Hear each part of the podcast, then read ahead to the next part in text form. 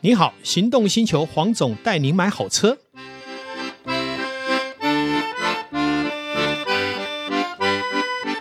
黄总带你买好车，再次进来聊幸福时光。今天想要聊的主题呢，很特别，就是也是幸福的产物，但是这一次不谈车，也不谈咖啡，也不谈钻石，谈什么？谈男人最喜欢的腕表，也就是手表。好，那今天呢，我邀请了我一个好朋友呢，是叫做 Angus，非常年轻入门的一个收藏家。虽然叫年轻入门呢，也收了八十几只手表，而今天带到场上的手表呢，也都是用千万来算的。哎，把一间豪宅呢放到手上去是什么样的感觉？是温度高还是温度冰冷，还是心里会痛？哎，这个我们待会就来好好的跟我们的 Angus 来聊聊。其实啊，说到腕表，黄总在民国七十几年也就开始在玩了，最多的时候也收到快一百只。当然，在十年前我陆陆续续出清呢，现在留了大概一二十只自己喜欢的。那手表真的，一开始玩就会上瘾。但是呢，在我玩手表经验里面，其实是赚钱的，并没有亏到钱，反而是投资股票是亏钱的。所以不要以为玩手表啊会很伤身哦，会会很伤心呢、其实有时候是很快乐的。好，也因为这个好的经验呢，我想这一集呢，我就专程来找我们年轻的收藏家呢，Angus 来为我们谈谈他收藏手表的心路历程。Angus 你好，黄总好，哎，呃是， 来聊聊是什么样的一个机缘让你走进到收藏腕表这件事情？ 其实我从第一只收的腕表，大概呃呃三年前，其实进到这个圈子就不是太久。第一只手表是什么手表？汉什密么尔品牌顿？嗯哦，OK，大很概入门的品牌，台币六七万。是对，是然后在两年半前，嗯我从脸书进到一个社团，是，那叫城邦的一个社团。哦，对城叫城邦名表，哎，对，对，然后一直在看大家的表，那看着看着觉得哇，这个世界太美好，所以每天看每天看，其实兴趣越来越高涨，一发不可收拾，完全无法 收拾。所以看别人有，那我也去找呃国内外的网站啊，是怎么慢慢去找，看看是看，然后问朋友，就发现这个兴趣越来越高高昂，然嗯后就觉得他们有，我也想要。那 是当然一开始我觉得哇，几百万的表我不是很下得了手，是，所以就看几万块啊，嗯，IWC 啊或什么的。嗯，那其实看着看着就也陆续这样买。那一开始因为不懂表，其实很多时候在问人，嗯哼，那问人啊，看一些讯息，而且也会买到一些比较没有收藏价值的，对不对没？错，没错这是每一个玩收藏人会面对的哈。真的以我个人来看，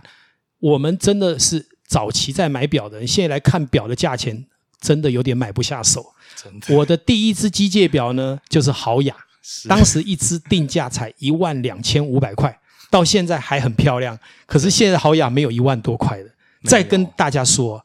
当年的机械表 Oris 一只啊，五千块就买得到了，现在哪有这种价 位，对不对？我真的劳力士的钢表，在当年我买了一只这个 Boy Size 的，好像才七八万。现在劳力士没有这种个位数万字头的价格出来了，所以从我们的老表迷来说哈、哦，看到现在手表的价格真的是买不下手啊。所 以是所以我还好 Angus 没有那个记 忆啦，所以就买得下去啊。所以，所以我刚我才说我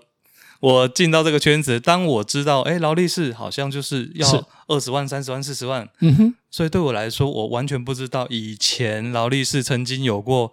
几万块买得到，是十几万买得到，什 很么难绿想水象鬼？我觉得绿是水鬼不 就是要三十几、四对十对，我还十几万把它出脱掉？Oh，my 好可惜。 god！所以，我进到这个圈子，我对表的价格、价值，我设定就会变成在这里这个嗯哼 image。那这反而会投资得下去。是，所以我发现陆续交了这些呃表友或什嗯么，哼他们说啊，以前我的劳力士是买，就像黄总您一样，是买才多少钱，现是在那个太贵了，都已经是炒高了。可是当对我进来，对我的印象是这样，是，所以我入手的时候，我觉得是因为有到那么喜欢，嗯哼，我会相对于去找，比如说绿水鬼行是情四十万，嗯然后哼，我看到三十八万条件很好的，是我就马上下手。是，那我相对就比别人便宜一点点对入手这只表，嗯哼那当然。嗯哼，辗转的这两年时间，我看像我买的初代绿水鬼，嗯是大概都在四十五。哦，都上来了，嗯嗯，嗯对嗯嗯，那这件事我玩的很开心，然后我是看到它的价值上去了，是我觉得当然没有卖，是，这个心里的那种满足感，是我觉得我玩这个没有，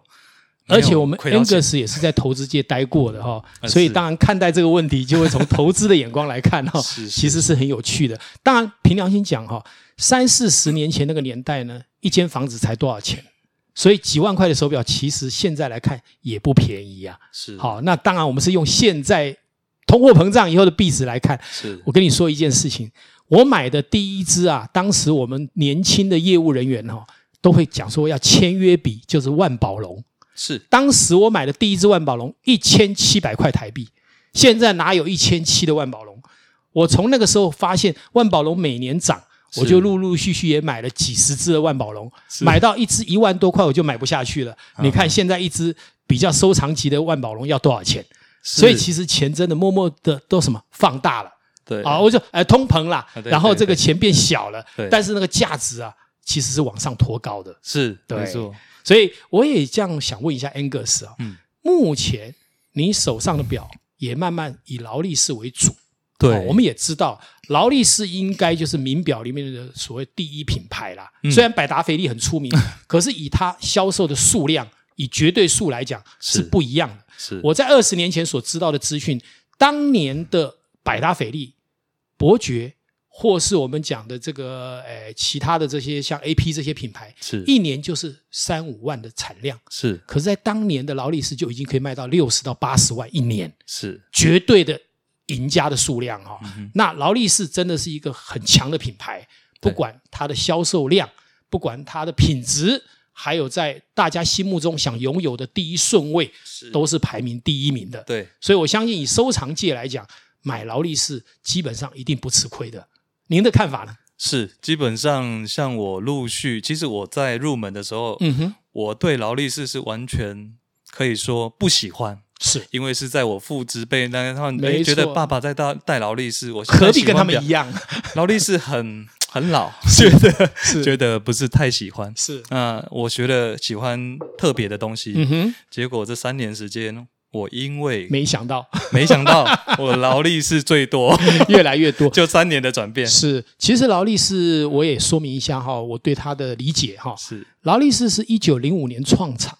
是到现在其实还算是年轻的表厂。在当年呢、很多表厂看不起它的，嗯像百达翡丽，嗯像江诗丹顿，人家都是一八多少年就成立的，是你一九零五年是小老弟，我根本就不理你。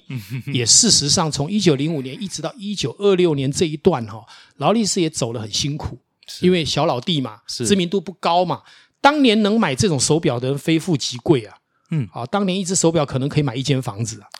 所以在那个年代物质缺乏的时候，尤其是金表，那金表是高贵物资啊，是以前是金本位嘛，对后来才改成美元本位，所以以前黄金本来就是很贵的东西啊。是是那我收了一只呢，今天有带到场上来的，一九二六年，嗯人类的第一代的防水表就是劳力士发明的。是劳力士因为发明了这一只 Oyster，也啊就是我们现在讲的豪氏防水的手表，由英吉利的女勇将带它横渡英吉利海峡，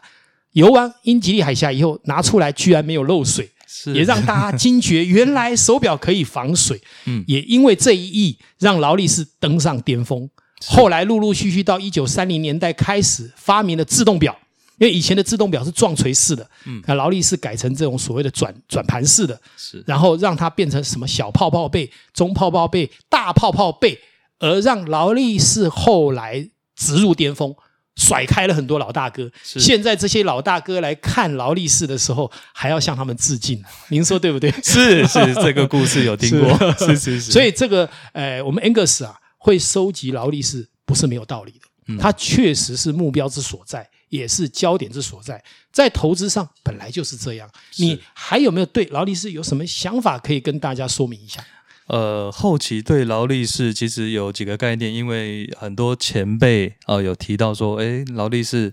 啊、金不如钢，嗯，那我个人偏好金，是那当然，还有些人朋友可能觉得金表哦，整个戴起来太闪啊，嗯然后或者驾驭不了。是那我可能我比较有有洋化的概念，是然后我对于国外的一些资讯啊，包括是一些时尚的东西，我可能比较会有嗯涉略，所以我觉得，诶，我戴金表还蛮好看，是所以我也没有在 follow 说什么叫怎么金不如钢，嗯所以其实我收的半金表是应该在劳力士里是面是相对没有那么高价值。了解。那半金表是比较多，嗯哼再来就是纯金的表。其实嗯我哼这两年在看，也都是纯金、全金。对，那全金的表，我觉得一方面戴起来好看，再来是呃，像我是银行出身，是那有一些像玉山银行总行长什么，我们有时嗯候聊天会说，哎、a n g u s 那个你要注意哦，通膨啊什么的。所以我发现，以我个人的观念，我会认定我还是要金表。是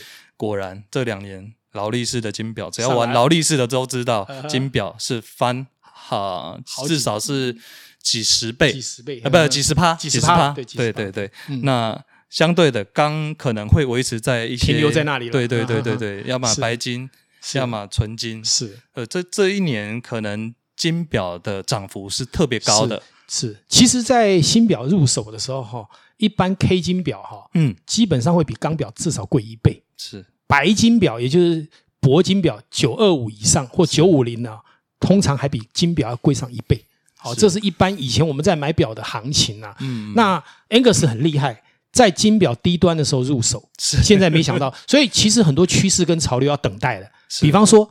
早期我们在买表都是 boy size，好是是十呃三十四、三34十五、三十六，后来三八、四十、四十二，甚至于五十都有。那其实现在的时代潮流也可能有机会，慢慢的，因为为什么？因为腕表其实在意的是什么工艺嘛，大表面其实里面的机芯很容易制作，是可是你要超薄、要小、要精致对，而且零件要塞两三百件，是那就是工艺了。对，没如错果要体现原来的我们想经典或是 classic，是恐怕小手表哎也可以开始要注意喽。有，现在我也在看一些呃玩表的老老的行家是什么，他会说，是哎，慢慢的说，你三十六表镜的，你千万不要抛哦，哦不要对不要没错不要出手，就对因为觉得大表镜的慢慢回归到三十六，没错，那小 size、boy size 这一种，是所以这就是黄总您说的 classic 对。兵家合久必分，分久必合 啊。只要你愿意等待哈，其实投资上面还有很多亮点可以看。没错，对， 没错。那最近有考虑买一些小口径的手表吗？最近我看到的有，那是当然像呃，我最近也在看 A P，其实 A 嗯 P 可能就有到、都是四十几的。是好、哦那其实 A P 的三十九，因为它的表的设计，其实是它三十九显得在手上其实已经是刚好了。，对，像我手骨算出是十八，是如果说表围那个手腕的维度的来说，十八左右。是所以我在以之前在买 A P，我都买到四四，哎，哦觉得大很酷很啊，大怎么样 的很？但是我发现后来辗转得到一些讯息，三九的会停产，是再来我看到一些大的表镜是开始有一些趋势。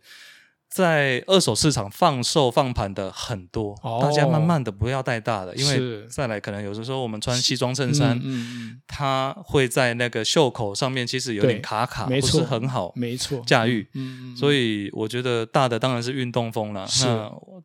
我们回到比较比较 normal 的时候，哎比较其实还是经会典一是点，嗯，，对，会是四十或四十以下的嗯是哼戴的最顺手。是所以我最近又买了 AP，是然后呃 PP 已经在等待了，是所以大概也会偏小，是，就是大概四十三九以下。难怪上一回啊，我跟 Angus 喝咖啡的时候，不小心带了个小口径的 AP 啊，他眼睛就盯着看， 表示什么？哎，小口径反而是在一大堆大口径当中啊，还会独树一格嘞。没错，看到哦所以我说，我们这个世界啊，其实很有趣的哈、我们不见得一定要从众，是有自己的想法，有是自己的目标，有时候设定来买一两件自己喜欢的东西也是王道。没错。那我们今天很高兴哈、a n g u s 愿意来跟我们分享他收集腕表的种种。但是呢，拥有八十只腕表的这个 Angus，怎么可能一集就来结束话题 呢？我希望有机会，下一回还是要找 Angus，我们再来一起谈谈他在腕表幸福时光里面到底扮演什么样的角色，以及未来的企图心，好不好？好，谢谢好，王我们总今天谢非常王总感谢我们的邀请 Angus，谢也谢谢谢所有的全国的听众。希望下一次我们再来谈幸福腕表时光，拜拜拜，谢谢。